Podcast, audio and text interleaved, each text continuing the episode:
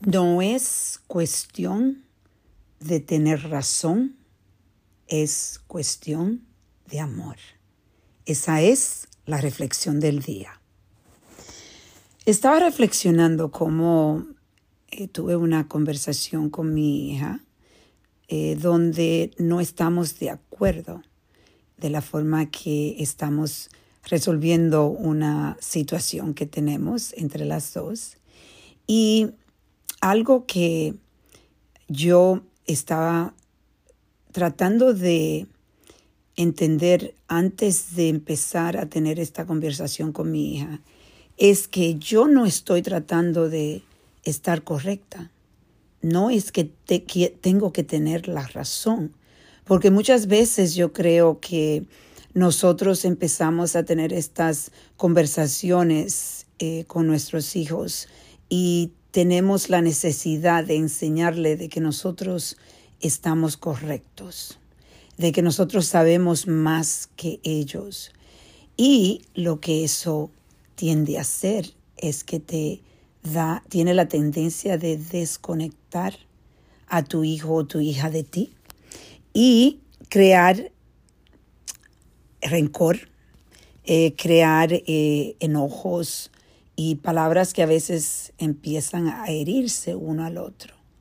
Y yo estuve dejándole un mensaje, como muchas veces hago en el espejo de su año, donde le digo que no es cuestión de yo tener la razón, es cuestión de que la amo, de que siempre yo trataré de protegerla, de hacer lo mejor para ella, pero muchas veces quizás se va a sentir que no es eso lo que yo quiero, sino en realidad lo que quiero es tener la razón.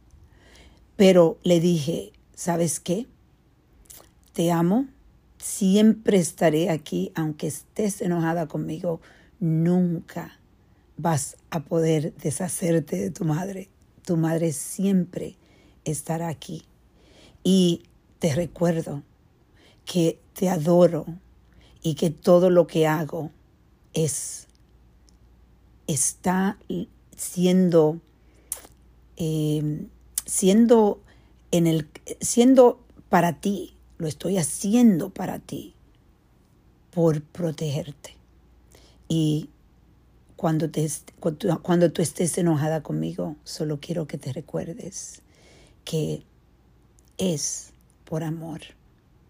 Entonces hoy yo te invito a ti a que si tú tienes hijos o en realidad esto lo puede aplicar con cualquiera persona que tú tengas un problema, un, disgusto eh, y puedes decidir que vas a venir de un espacio, de una forma con amor y con respeto y que vas a tratar de entender lo que la otra persona está tratando de hacerte entender, pero siempre recordando de que tú no quieres estar correcto, no tienes que tener la razón sino solo puedes dar tu opinión y no enforzar tu opinión.